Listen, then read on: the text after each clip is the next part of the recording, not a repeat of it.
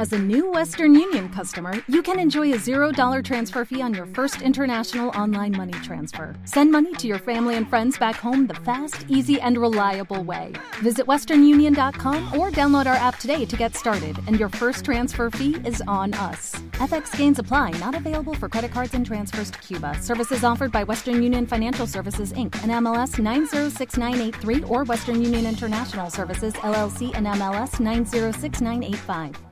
Llegar hasta esta hora y tomar este tiempo, Señor, para estudiar Torah. Te ruego que le concedas a, tu siervo, el, maestro Isaac, eh, sabiduría, entendimiento, conocimiento y fortaleza física y mental para poder eh, impartir esta instrucción. Y a nosotros los estudiantes eh, la posibilidad de poner toda nuestra concentración, nuestro ánimo y las ganas de aprender para seguir edificando el cuerpo del Mesías. Amén y amén. Amén y amén. Bien, shalom hermanos, hemos estado en los últimos eh, domingos hablando sobre los korbanot o los sacrificios, ¿verdad? Tenemos dos enseñanzas, la primera fue la introducción y el segundo fue eh, una, ya no introducción, sino los primeros tres tipos de sacrificios que eh, son olá, ofrenda de ascensión, o también se puede traducir o se traducido como holocausto, que significa todo quemado, también vimos la ofrenda vegetal o tributo, en minja en hebreo, y también vimos las diferentes, eh, por lo menos de manera introductoria estas, las diferentes clases de shlamim, ofrendas de paz. Vimos la ofrenda de agradecimiento, ¿verdad? Que tenía que ser consumida eh, en un solo día y por eso tenías que invitar a la mayor cantidad de personas posibles. Y algo que vimos es que Yeshua eh, cumple los roles de eh, una olá en tanto eh, se entregó totalmente al Eterno y también nos acercó de una vez y para siempre al Eterno. También Él es el pan de vida, ¿verdad? Sin levadura, sin pecado, sin corrupción, sin descomposición. Y también Él ha hecho paz, ¿verdad? Entre Dios y los hombres. Y algo que también vimos es que los primeros tres sacrificios no tienen que ver directamente con pecado, ¿verdad? Están, eh, son por eh, razones eh, que no son para una penalidad o, sacrificio de propiciación por el pecado, ni el holocausto, ni la ofrenda vegetal, ni la ofrenda de paz. De hecho, la ofrenda de, de paz era dado por agradecimiento al Eterno, por una manera de reconocer que la manera en cómo él te estaba tratando era algo muy buena. Eh, la minja era también una ofrenda vegetal como un tributo, era la, la olá, el holocausto de las personas pobres, como dicen los rabinos, y ninguno de esos tiene que ver con pecado directamente. Y hoy vamos a ver, yo creo que solo vamos a alcanzar a ver uno eh, de los últimos dos tipos de sacrificios que nos faltan. Y vamos a ver la ofrenda hatat. Creo yo que esta es la ofrenda más difícil de entender y al mismo tiempo la más malinterpretada. Se escribe así, como lo he puesto en el chat, o también se puede escribir así, dependiendo eh, si estás hablando en un ambiente latino o anglosajón, se puede eh, decir hatat con la J o hatat con CH, ¿verdad? Como lo pronuncian en Estados Unidos. Hatat se ha traducido como ofrenda eh, de pecado o ofrenda por el pecado. Y se nos habla de esos sacrificios en Levítico eh, capítulo 4. Ahí eh, por fin llegamos, ¿verdad? A una ofrenda que tiene que ver con el pecado. Levítico 4 dice, habló el Eterno Moisés diciendo, habló los hijos de Israel y diles, cuando alguna persona pecare, aquí ya entramos en pecado, ¿verdad? Esta frase no había estado en holocaustos, ni en minjá, ni en ofrendas de paz.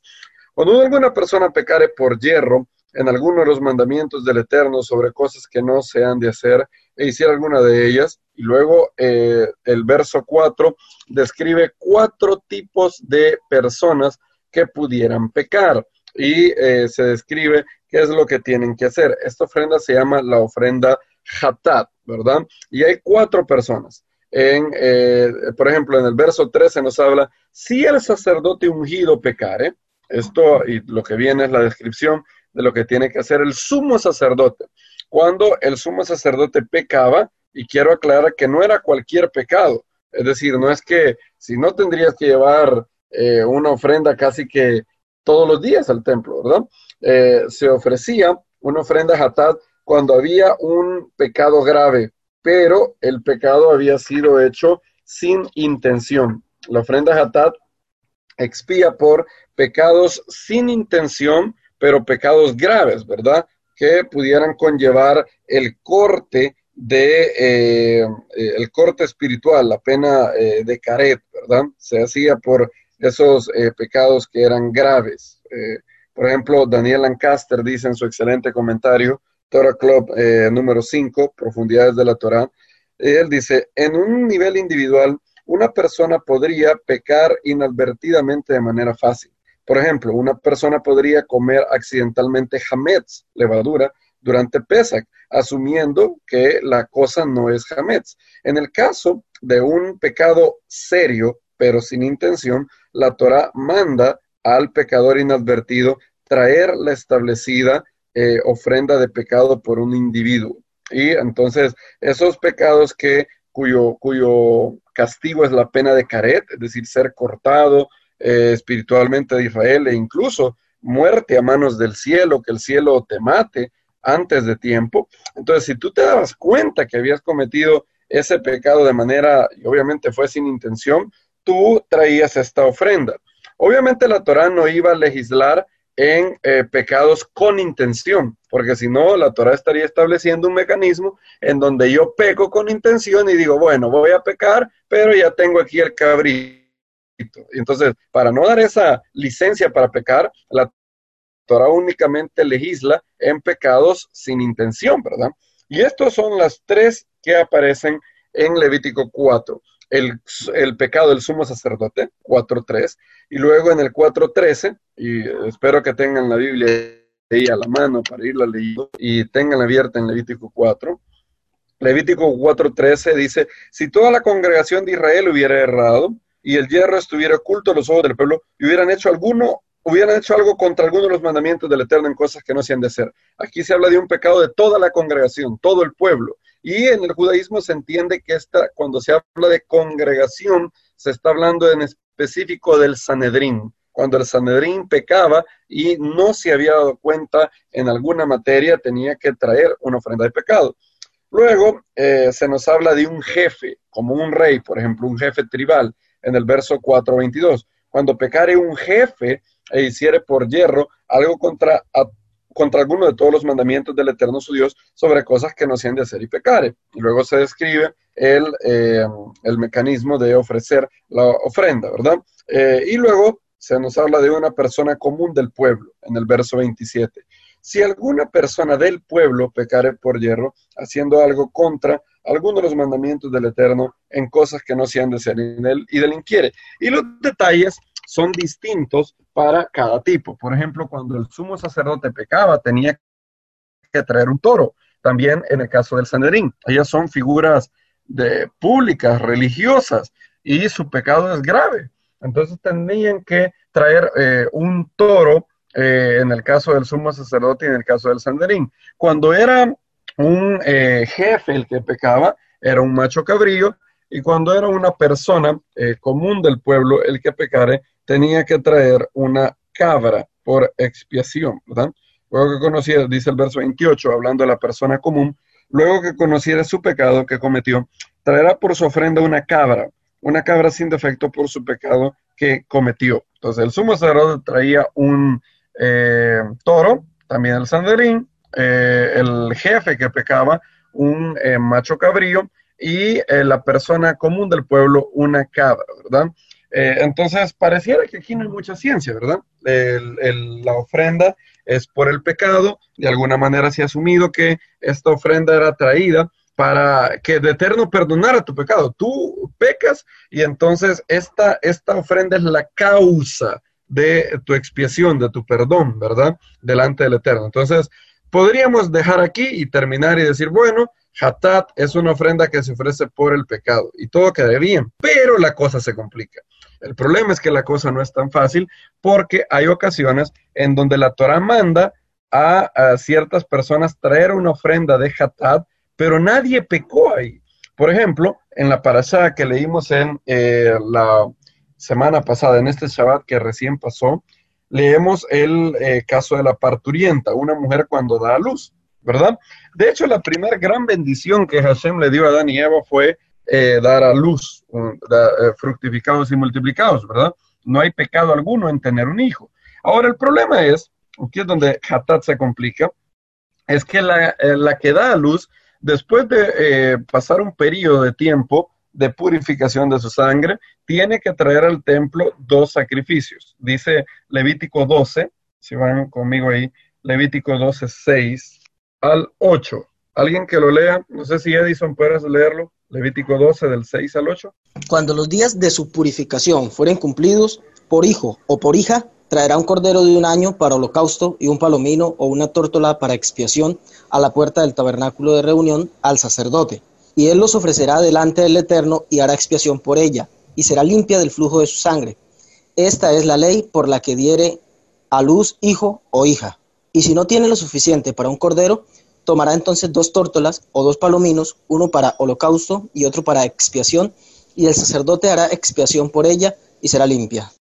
Bien, pareciera claro, ¿verdad? El problema es que la palabra expiación ahí es jatá, no escapar. Entonces la Reina Valera lo ha traducido para evitar el problema, pero en hebreo ahí dice jatá.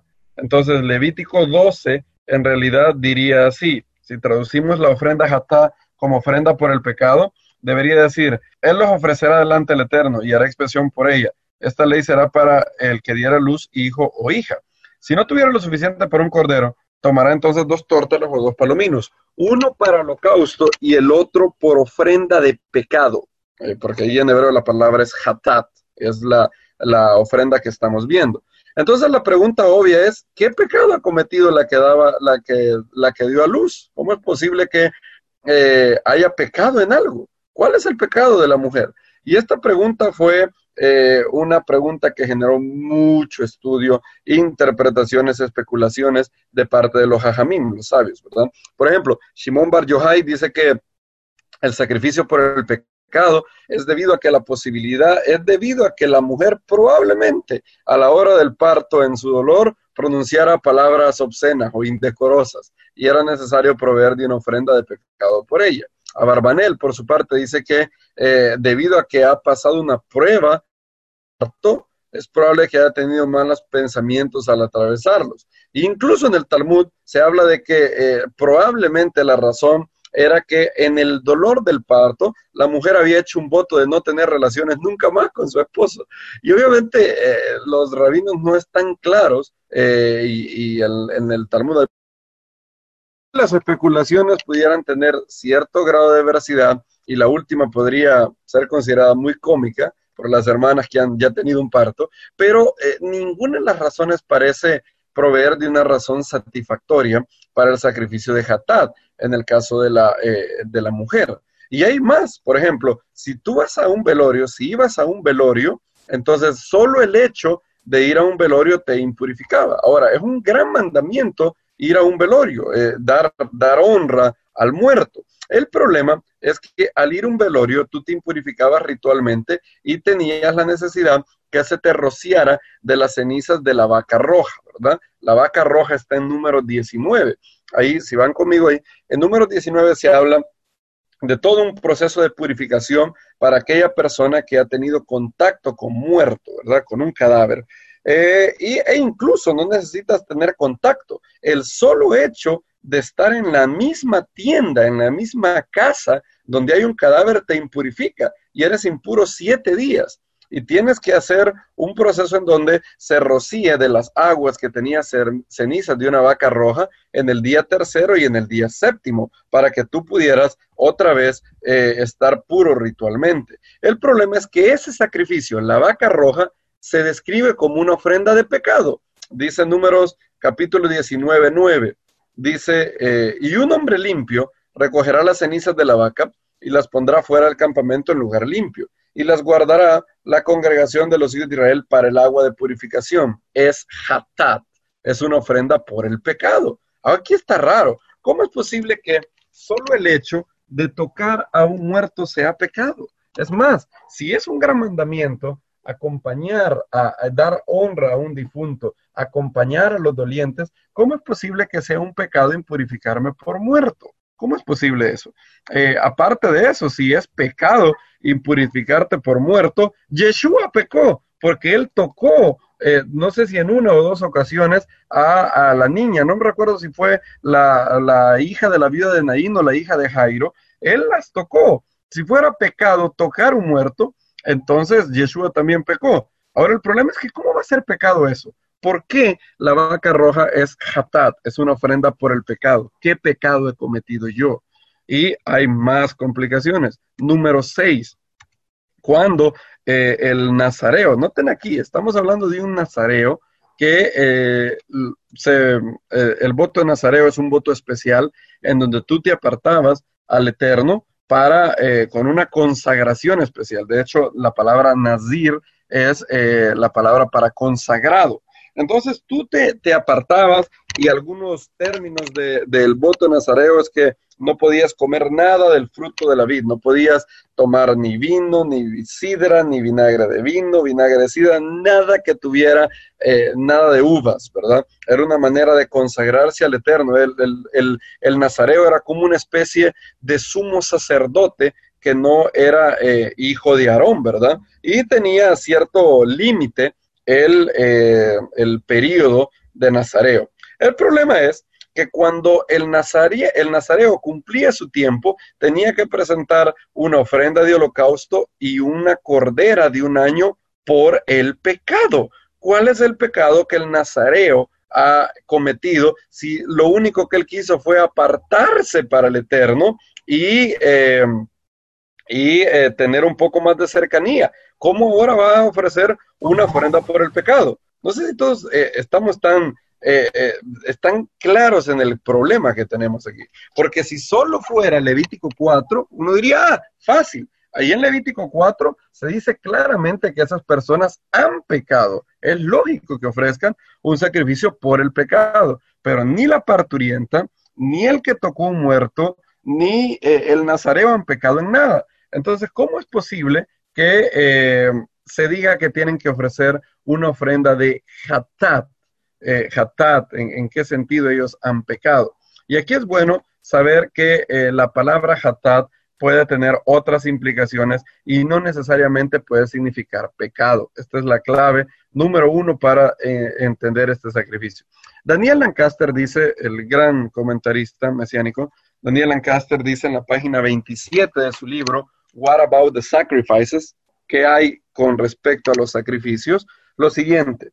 Sin embargo, la ofrenda por el pecado, o la ofrenda hatat, no era una penalización por pecar. En lugar de ello, era un mecanismo de purificación. Después que el pecado había sido confesado, se había arrepentido de, eh, el que lo cometió y se había perdonado.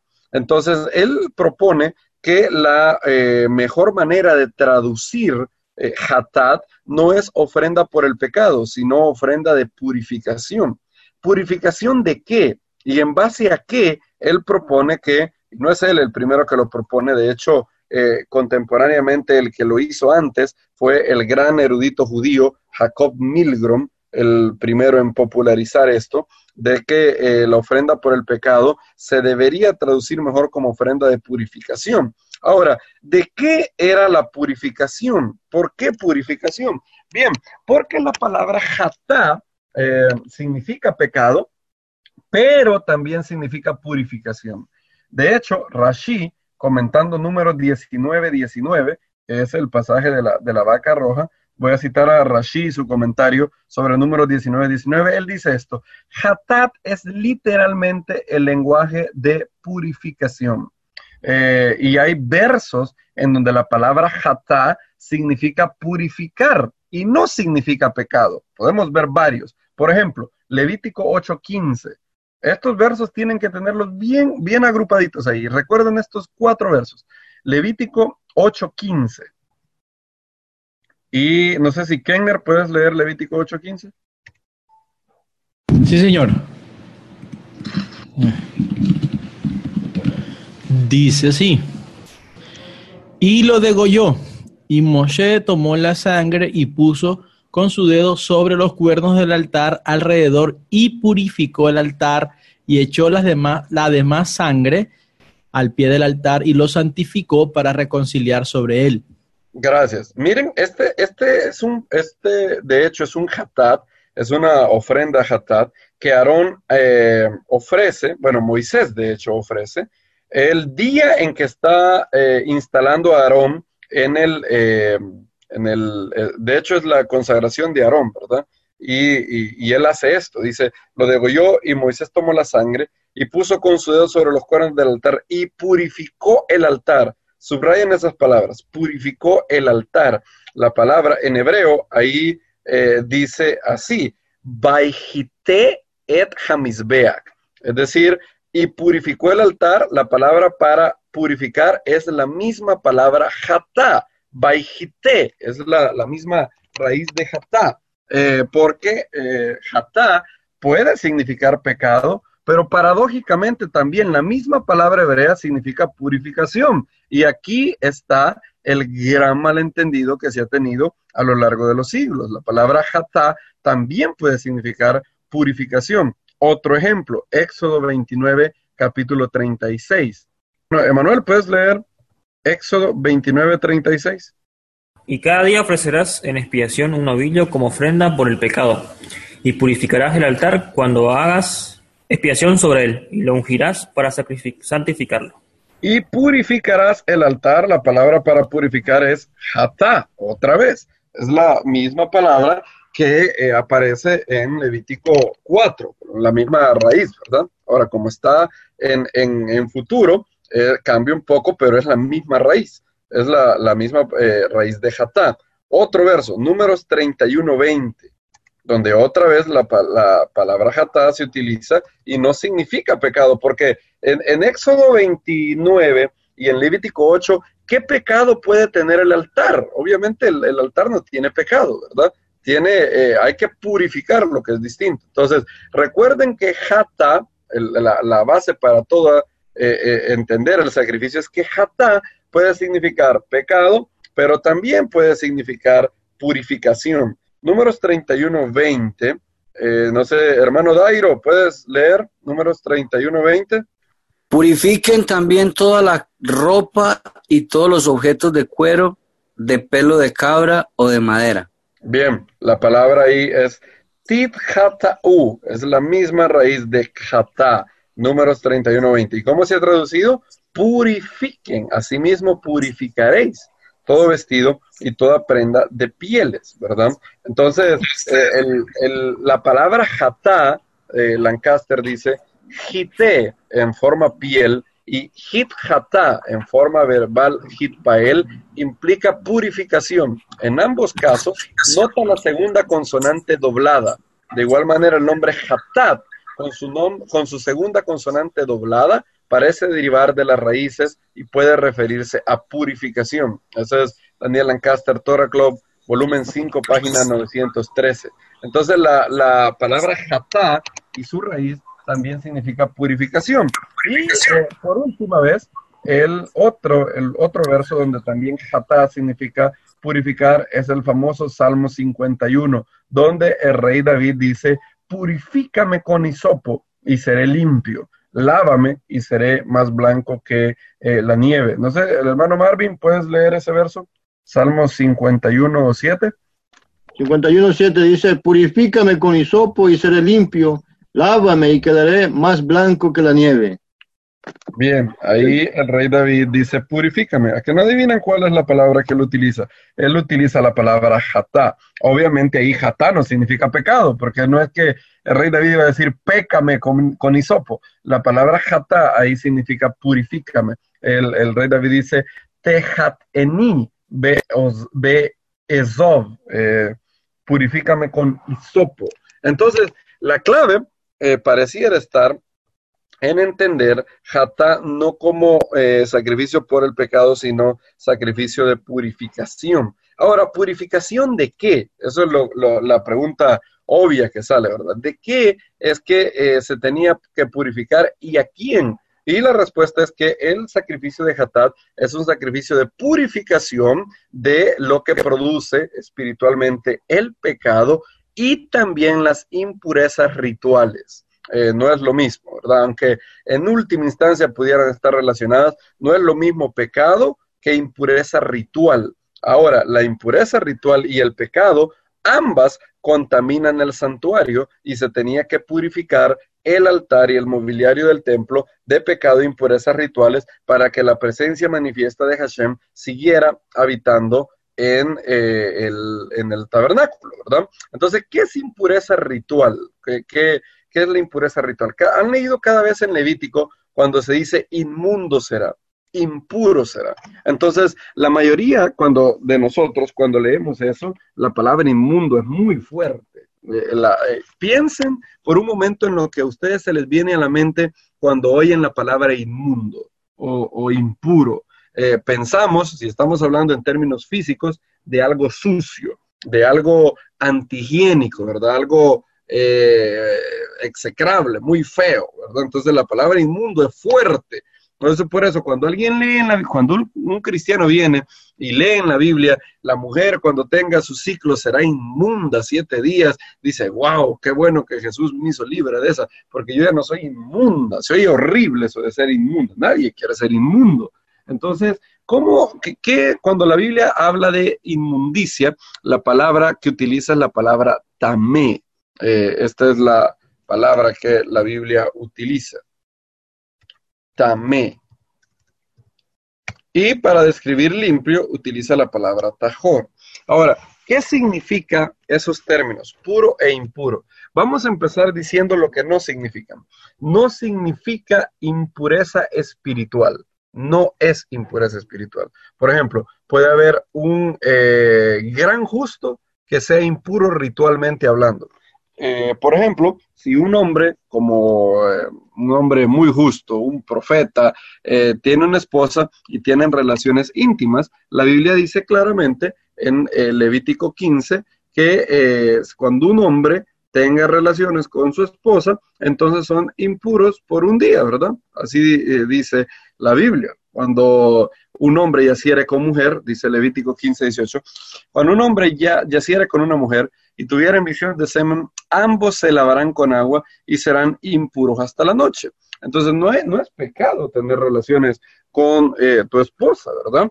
Eh, ahora hay impureza ritual ahí, no hay impureza espiritual, no es pecado eh, estar impuro ritualmente. La impureza ritual únicamente tiene relevancia cuando hay un templo en pie. Si el templo está en pie y la presencia manifiesta del Eterno está en ese lugar, tú no lo puedes contaminar. Entonces, todas estas leyes tenían eh, y tendrían relevancia si el templo estuviera en pie. Pero impureza, la impureza ritual no es impureza espiritual. No eres más o menos pecador en la ausencia o en la presencia de impureza ritual.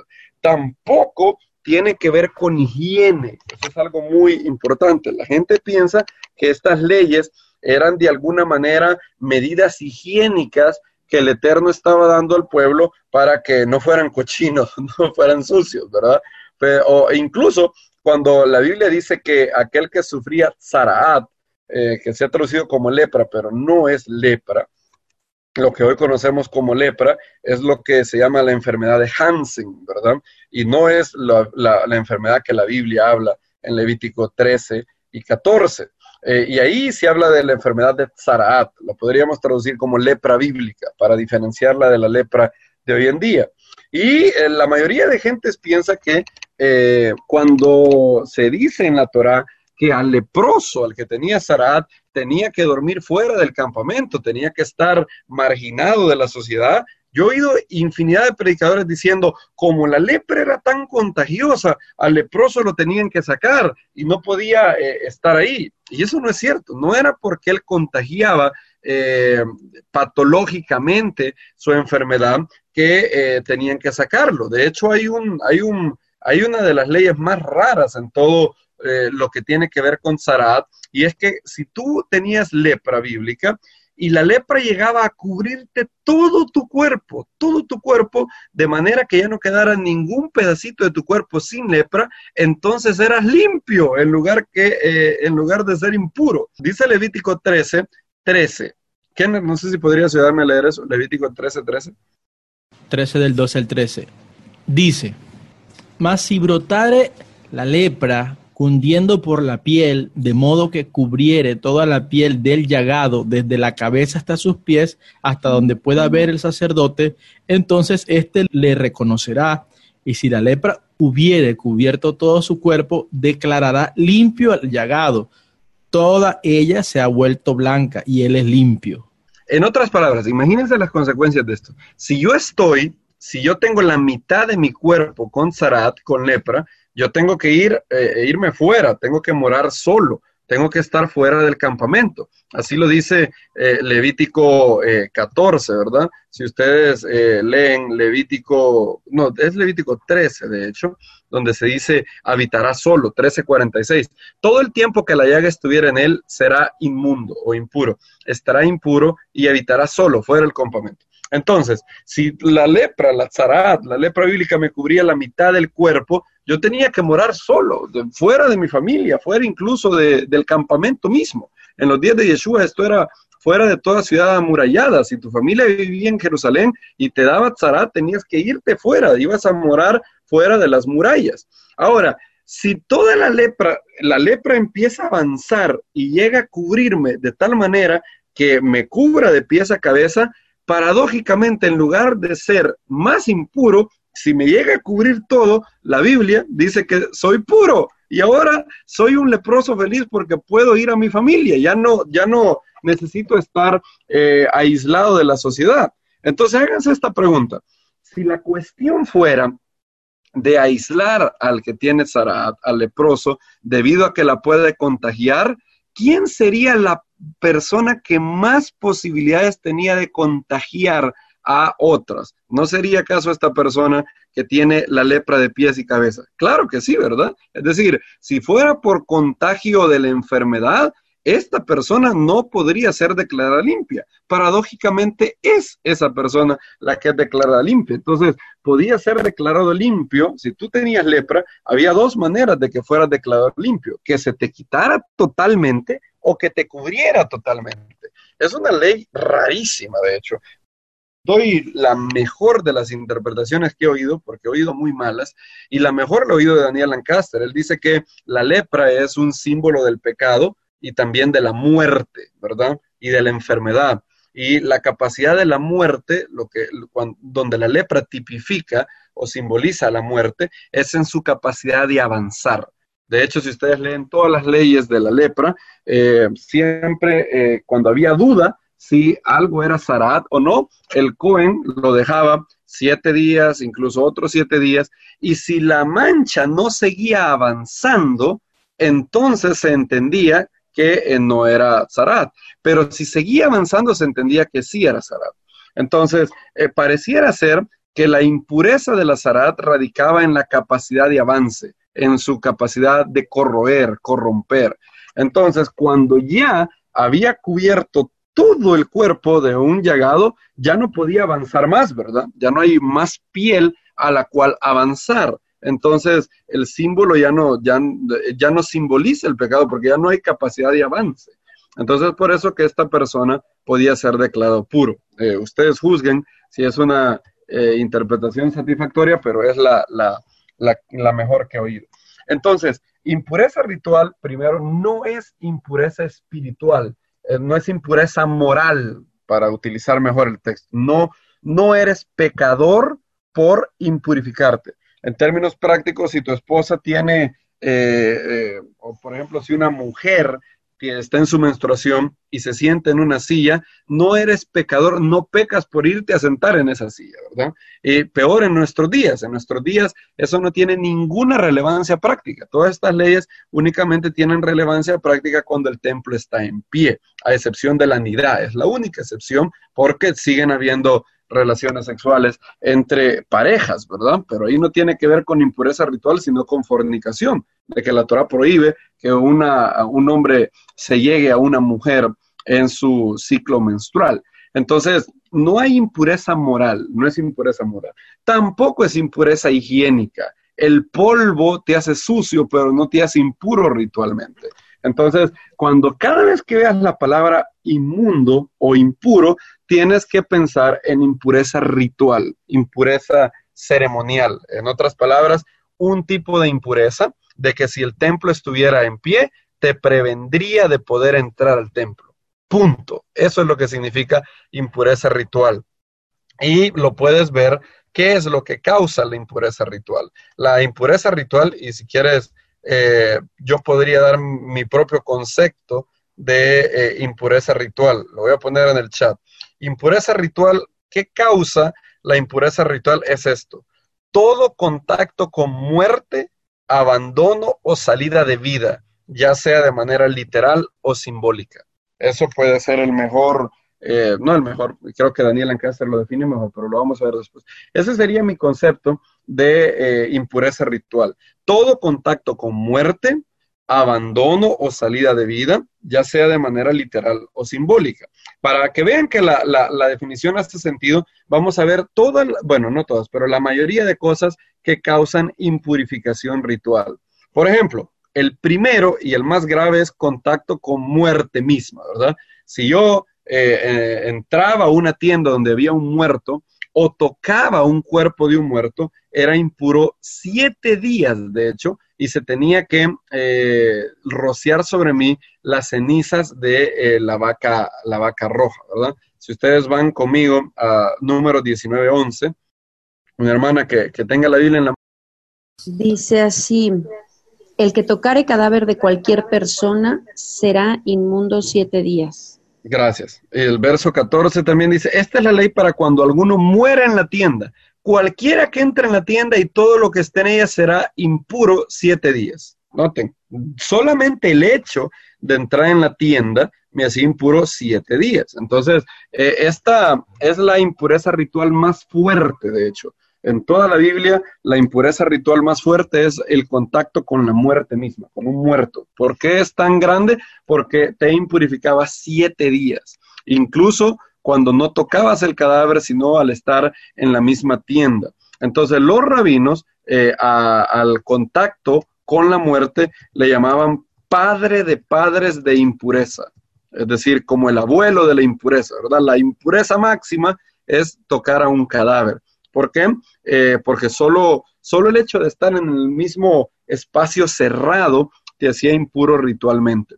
Cada vez que veas la palabra inmundo, debes de pensar, o creo que la mejor traducción podría ser impuro ritualmente, o como Daniel Lancaster eh, lo ha traducido, no apto ceremonialmente. Y eso remueve eh, el prejuicio hacia la palabra inmundo, porque la palabra inmundo suena, suena golpeado, suena feo. Y es bueno recordar aquí que no estamos hablando de impureza moral ni, higiénica, sino eh, simplemente la inhabilidad de entrar al templo, Entonces, sigamos con, eh, y aquí creo que está claro que la impureza ritual es causada por el contacto con muerte, porque tocas un muerto, ¿verdad?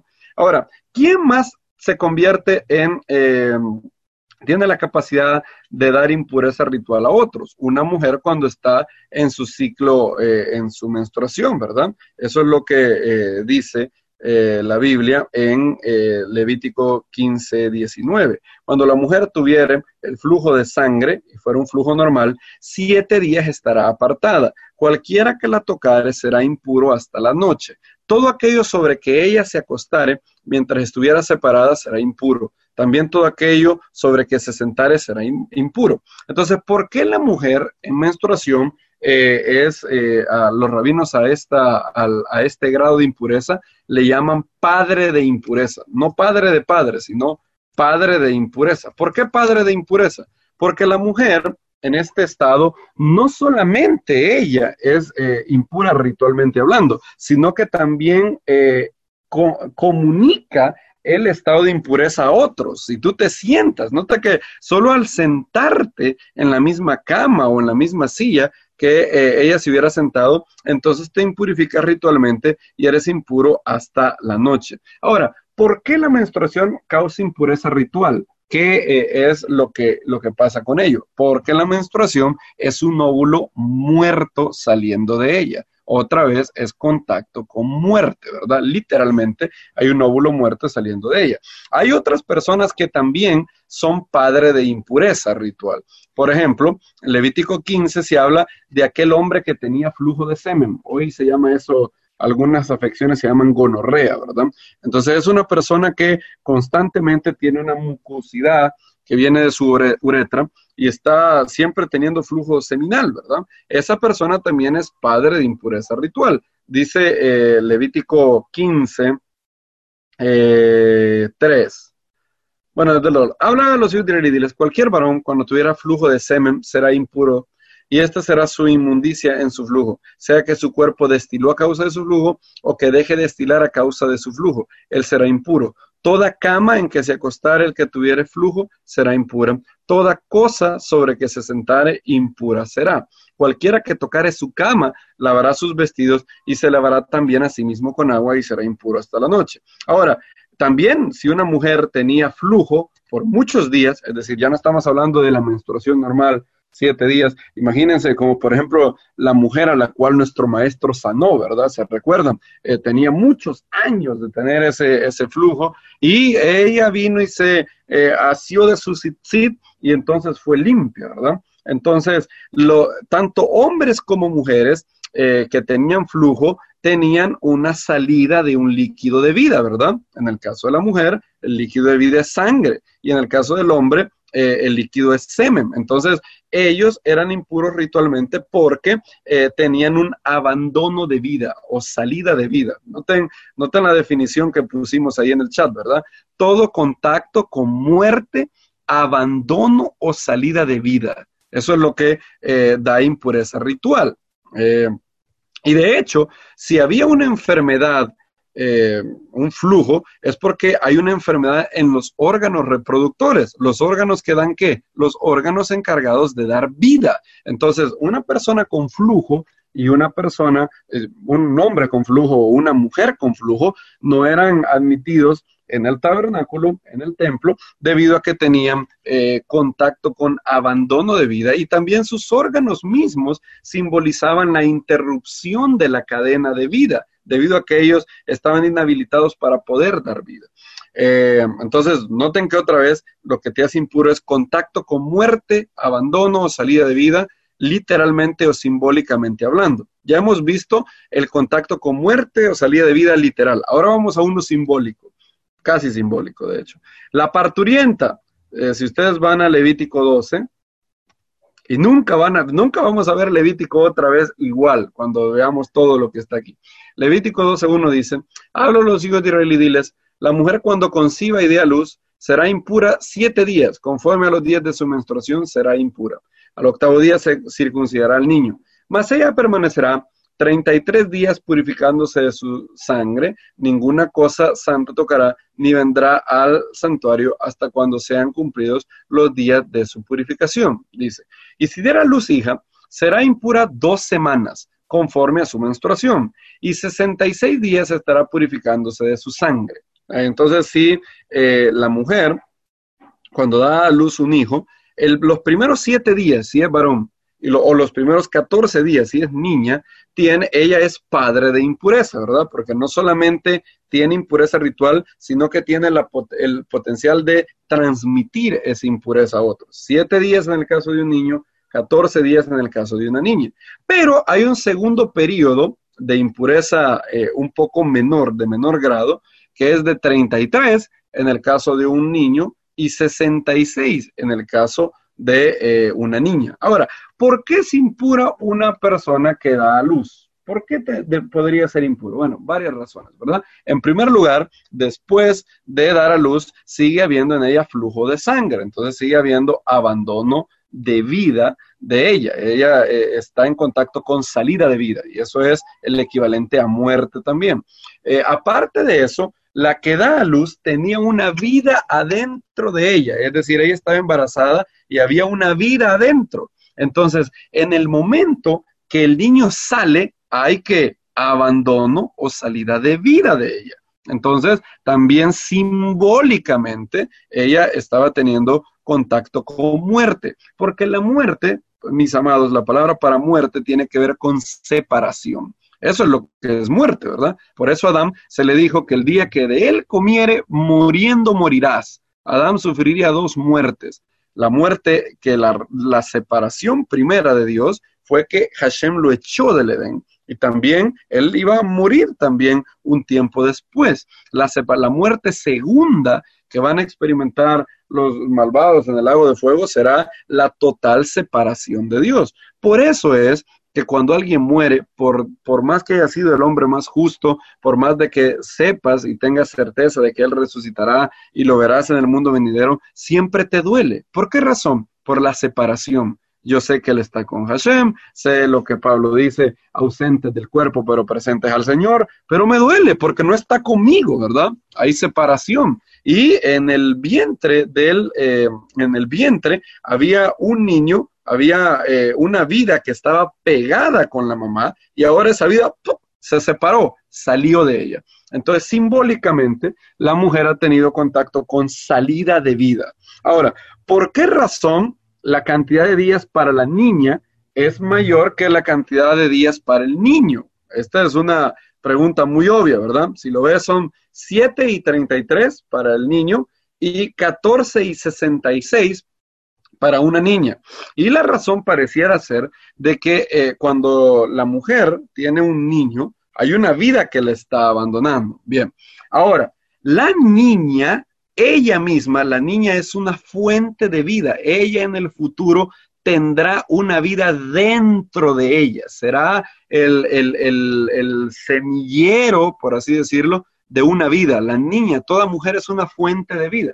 El hombre también, solo que quién es el que en última instancia tiene al niño adentro de su cuerpo. Es la mujer, ¿verdad? No el hombre. El, hombre pone su semilla adentro de la mujer. Entonces, toda niña es una fuente de vida en sí misma. Entonces, al, al, tener un parto de una niña, hay una doble salida de vida en la mujer, ¿verdad? Porque está saliendo la niña y también la niña en sí misma es una fuente para una futura vida. Por eso hay doble salida de vida. Eh, y por eso es mayor la impureza ritual que eh, tenía la parturienta de una niña. Noten que no hay nada de machismo ahí. Hay gente que lee ese verso y dice, wow, qué machista es la Biblia mira, para el niño 7, para la niña 14, ¿cómo puede ser? No hay nada de machismo en la Biblia. De hecho, se le da un honor a la mujer eh, reconociéndola como una fuente de vida. Y, como es un ser más delicado, la pérdida de ella genera mayor impureza ritual. Entonces, noten que todas las, eh, impurezas rituales tienen que ver con salida de vida, o contacto con muerte, abandono o salida de vida, ya sea literal o simbólica. Por eso cuando eh, una pareja tiene eh, relaciones, dice la Biblia, cuando un hombre yaciere con una mujer y tuviera emisión de semen, ambos se lavarán con agua y serán impuros hasta la noche. En términos prácticos, eso significa que eh, si el templo estuviera en pie, si tú fueras un israelita del tiempo de Salomón y tuviste relaciones con tu esposa ayer, tú no podrías ir al templo hasta la, si no te purificas primero, con, haciendo tevilá, ir a una migbe, a un recinto de aguas vivas, podría ser un mar, un río, lo, que sea, o una migbe, y te sumerges. Y a la tarde, al atardecer, ya puedes entrar al templo. Eso es lo que significa ser ceremonial o ritualmente impuro. Repito, no tiene que ver con ser pecador, no es un pecado tener relaciones con la esposa. Pero dice, ambos se lavarán con agua y serán impuros hasta la noche. Eh, ¿Por qué alguien que tiene relaciones es impuro? Bien, porque del hombre, ¿qué es lo que sale cuando hay emisión de semen? Vida potencial, ¿verdad? Entonces, otra vez vemos el aspecto de salida de vida, ya sea literal o simbólica. Entonces, todo lo que tiene que ver con impureza ritual es contacto con muerte, muerte o salida de vida o abandono de vida que simbólicamente es lo mismo que muerte, ¿verdad? Entonces, Daniel Lancaster da otra definición que a mí me parece la mejor definición de impureza ritual. Él dice, podemos definir la eh, impureza ritual como la esencia mortal que excluye al hombre de la presencia de Dios aquello que nos mantiene fuera de, la presencia manifiesta de Dios, aquello que mantiene a los seres humanos fuera del santuario. Y repito que esto no aplica para una comunidad, para una sinagoga, para una iglesia de nuestros días. Esto solo aplica para un lugar donde la presencia de Dios era tan grande, tan fuerte, que podía incluso matarte. Entonces la Biblia dos veces nos dice que el objetivo de los sacrificios es eh, purificar a los hijos de Israel de todas sus impurezas rituales por causa de que Hashem mora en el templo. Por ejemplo, cuando la Biblia termina de listar todos los tipos de impurezas, dice el siguiente resumen en Levítico 15:31. Así apartaréis de, sus impurezas a los hijos de Israel, a fin de que no mueran por sus impurezas por haber contaminado mi tabernáculo que está entre ellos. Ah, Bien, lo, vieron ahí, está claro, ¿verdad? La razón de estas ofrendas es para purificar las impurezas de los hijos de Israel. ¿Por qué razón? Para que no mueran por causa de mi tabernáculo que está en ellos. Entonces, todas las eh, ofrendas de purificación que se hacían tenía el objeto de eh, no traer impurificación al santuario, ¿verdad? Eh, hay otro verso donde eh, se habla de esto también, es números 19, 20. Pero el que esté impuro y no se purifique, esta persona será extirpada de, en medio de la congregación, por cuanto contaminó el santuario de Hashem, el agua para la impureza no se roció sobre él, por tanto es impuro. Gracias. Dice, por cuanto contaminó el tabernáculo del Eterno, es decir, las impurezas rituales, eh, el contacto con muerte. Recuerden que, ¿qué es Hashem? Tú te preguntas, ¿qué es Hashem? Hashem es la esencia de la vida, ¿verdad? Hashem es la vida misma. Su existencia no depende, todas las existencias del mundo dependen de otra cosa para existir, a excepción de Hashem. Hashem no depende de nadie, Él existe por sí mismo. Él es la vida misma, Él es el Dios de la vida. Entonces, en la presencia del Dios de la vida no puede haber ningún vestigio ni, ni residuo de muerte, ¿verdad? La muerte y el pecado no son el ideal de Dios y al final la muerte será sorbida en victoria, dice la Biblia. Y eh, el profeta dice que Hashem dirá la muerte, muerte, yo seré tu muerte. Entonces, todo lo que tenía contacto con muerte o abandono salida de vida, incluso simbólicamente, no podían eh, entrar al tabernáculo. Claro que eh, en, el, en, el, paso de un año entero, eh, habían algunas personas que impurificaban el altar con sus pecados o con impurezas de manera sin intención, algunas veces con intención, y por eso se hacía Yom Kippur, ¿verdad? Porque Yom Kippur era una manera, una purificación sumaria, una purificación de, un, de cada año, en donde se purificaba no solamente el altar del holocausto que estaba afuera del tabernáculo, sino también el lugar santísimo.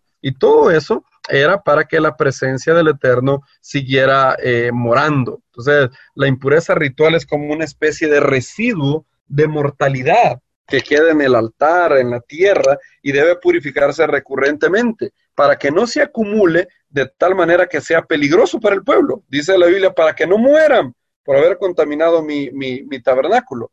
Y, o también lo que puede terminar pasando es que la presencia del Eterno, debido a que hay demasiado pecado en el pueblo, y el pecado impurifique el altar, o también por las impurezas, la presencia del Eterno va a terminar yéndose del templo. De hecho, fue lo que pasó, ¿verdad? Al final, eh, en los días de Manasés, eh, Amón y otros reyes malvados como Acaz, los reyes de Judá impurificaron demasiado la tierra. Y por eso, ¿qué pasó con la presencia de Dios en el templo? La presencia de Dios se fue el profeta Ezequiel vio la gloria del Eterno salir del templo. Entonces, todos estos sacrificios tenían el objeto de purificar el mobiliario del templo para purificar el altar.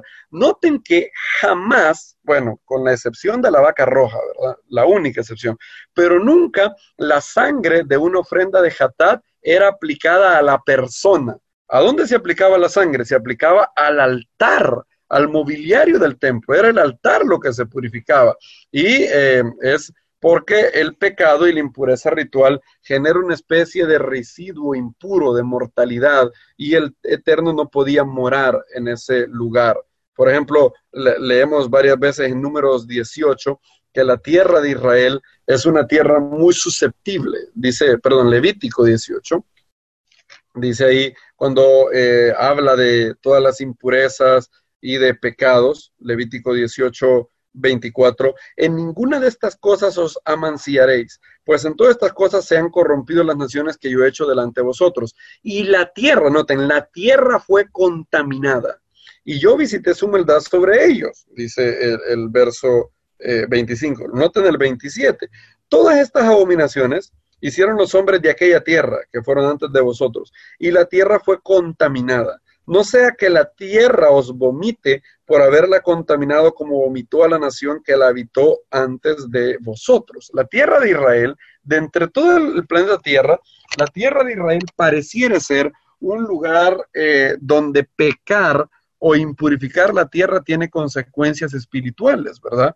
Eh, por ejemplo, la tierra nunca ha vomitado a los egipcios de la tierra de Egipto pero vomitó a los cananeos de la tierra de Canaán. Y si los hijos de Israel seguían haciendo eh, impureza tras impureza, pecado tras pecado, una y otra vez, entonces aquí va a ser la tierra, la tierra los vomitaría. Es, algo así como que en la tierra de Israel la presencia de Dios habita de una manera especial, que un pecado ahí tiene consecuencias espirituales más grandes que en otro lugar. Eh, y los que han ido a Israel, los que han tenido esa oportunidad, saben de lo que estoy hablando. Es como que hay una, una manera, una presencia, una fuerza divina en, ese, en esa tierra que la hace muy especial. Y en el tabernáculo era todavía más grande. Es decir, en el tabernáculo era, podía morir por entrar de manera errónea a ese lugar. Entonces, por eso se tenían que tomar todas estas eh, precauciones. Entonces, la ofrenda de purificación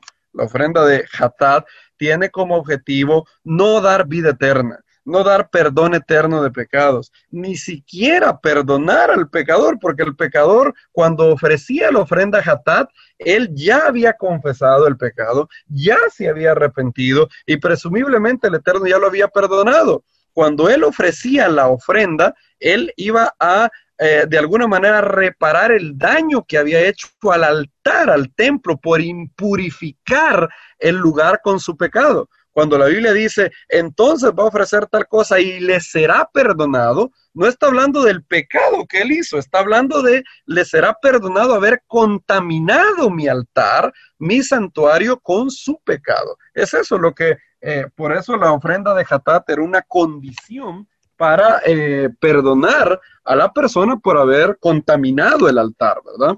Eh, y voy a citar aquí a, varias fuentes. Por ejemplo, Derek Lehman menciona en su comentario de Levítico 4, la noción de Levítico y Ezequiel es que los pecados del pueblo, junto a su contacto literal y simbólico con muerte, contaminan el santuario como smog que mancha el altar y el templo y lo hace un lugar donde Dios no quiere morar ver Levítico 15:31 y número 19:20. La sangre de las ofrendas purifica el santuario de pecado y de muerte. Recuerden que ¿qué hay en la sangre? Vida, ¿verdad? Entonces, ¿cuál es el, cuál es el antídoto para el pecado y la muerte? Vida, ¿verdad? Porque la paga del pecado es muerte. Lo contrario a muerte es vida. Por eso es que la ofrenda de purificación era sangre, era vida que de manera ritual, simbólica, purificaba el altar. Sigue, sigo citando a Derek Lemon. Si el altar y el santuario no son regularmente purificados, la presencia de Dios partirá. El pecador es perdonado por impurificar el altar y el santuario. También el gran eh, erudito judío Jacob Milgrom dice lo siguiente, vertir o traducir eh, hatat como ofrenda de purificación lleva automáticamente a la siguiente pregunta. ¿A quién o qué purifica? Aquí ya hace la primera sorpresa. No es al que ofrece el sacrificio. ¿Cuál es el objeto de la purificación? Las consideraciones anteriores dichas, las consideraciones dichas anteriormente, perdón, estoy traduciendo lo del inglés, llevan a una sola respuesta. Purificaba a aquello que recibe la sangre, esto es, el santuario y el mobiliario del templo. Entonces, todas estas ofrendas era ofrenda de purificación para, eh, valga la redundancia, purificar al altar y al templo de eh, pecado o de impurezas rituales. El pecado y la muerte están relacionados y es eso lo que se tenía que purificar. Noten que aquí para nada esto significa que esta ofrenda daba vida eterna no es como se ha supuesto en el cristianismo, ¿verdad? Ah, si tú pecabas antes de que el Mesías viniera, tú ibas al templo, ofrecías un eh, sacrificio y entonces podías obtener vida eterna al ofrecer tu cordero, tu toro, tu... No, no tiene que ver con vida eterna, tiene que ver con purificación del tabernáculo terrenal. Ahora, la ofrenda de Yeshua, como dijimos antes, es infinitamente superior infinitamente superior debido a que la ofrenda de pecado o la ofrenda de purificación, mejor dicho, para traducirlo de la mejor manera, purificaba el tabernáculo, purificaba el altar. Ahora, la ofrenda y también eh, las cenizas de la vaca roja purificaban la carne, ¿verdad? El cuerpo, como dice el escritor de Hebreos, que las cenizas de la vaca roja purifican para la purificación de la carne, pero la sangre del Mesías purifica el alma, la conciencia del individuo. Por eso es que, eh, según de Corintios 5:21, la podemos entender en una nueva luz, ¿verdad? Al que no conoció Hatá, al que no conoció pecado, por nosotros lo hizo Hatat, por nosotros lo hizo una ofrenda de purificación. Por eso es que eh, el verso de Efesios 5 dice que Yeshua nos ha purificado. Verso 5 de Efesios 5:25. Maridos, amad a vuestras mujeres, así como el Mesías amó a la comunidad y se entregó a sí mismo por ella, para santificarla, habiéndola purificado en el lavamiento del agua por la palabra nos hemos sido purificados de una vez y para siempre. La sangre del Mesías es infinitamente superior porque Él no hizo expiación en el tabernáculo terrenal para purificar el mobiliario o un templo hecho de manos, sino que Él con su propia sangre traspasó los cielos como nuestro precursor y hemos recibido en Él eterna redención. Y es por Él que estamos hasta aquí el día de hoy. Es Él el que ha hecho posible que nuestros ojos, los ojos de nuestro entendimiento, sean abiertos a las grandes verdades de la Torá. Y podemos decir como el salmista, abre mis ojos y miraré las maravillas de tu Torá. Es Él, es esa ofrenda con la cual fuimos rociados, así como se rociaba un metzorá con, eh, se le ponía a un metzorá, a un leproso, la sangre de la ofrenda de culpa, que por cierto la vamos a ver la otra semana, la ofrenda de culpa, a Sham, y también se le ponía aceite al leproso. Nosotros antes éramos eh, leprosos espiritualmente hablando, había pecado, muerte, toda suerte de impurezas y hemos recibido el perdón en la sangre del Mesías y también hemos sido rociados con su aceite en, en, las arras de la redención adquirida, el Espíritu del Eterno que ha sido puesto en nuestros corazones. Y podemos decir juntamente a Pedro que estamos haciendo lo que Él nos mandó. Antes bien, creced en la gracia y el conocimiento de nuestro Señor y Salvador Yeshua el Mesías. A Él sea la gloria, la honra, hoy y hasta el día de la eternidad. Amén y amén. Amén, amén, amén. Que así sea. Amén. Hashem. Amén, Hashem, hermano. O'Reilly Auto Parts puede ayudarte a encontrar un taller mecánico cerca de ti. Para más información, llama a tu tienda O'Reilly Auto Parts o visita oreillyauto.com.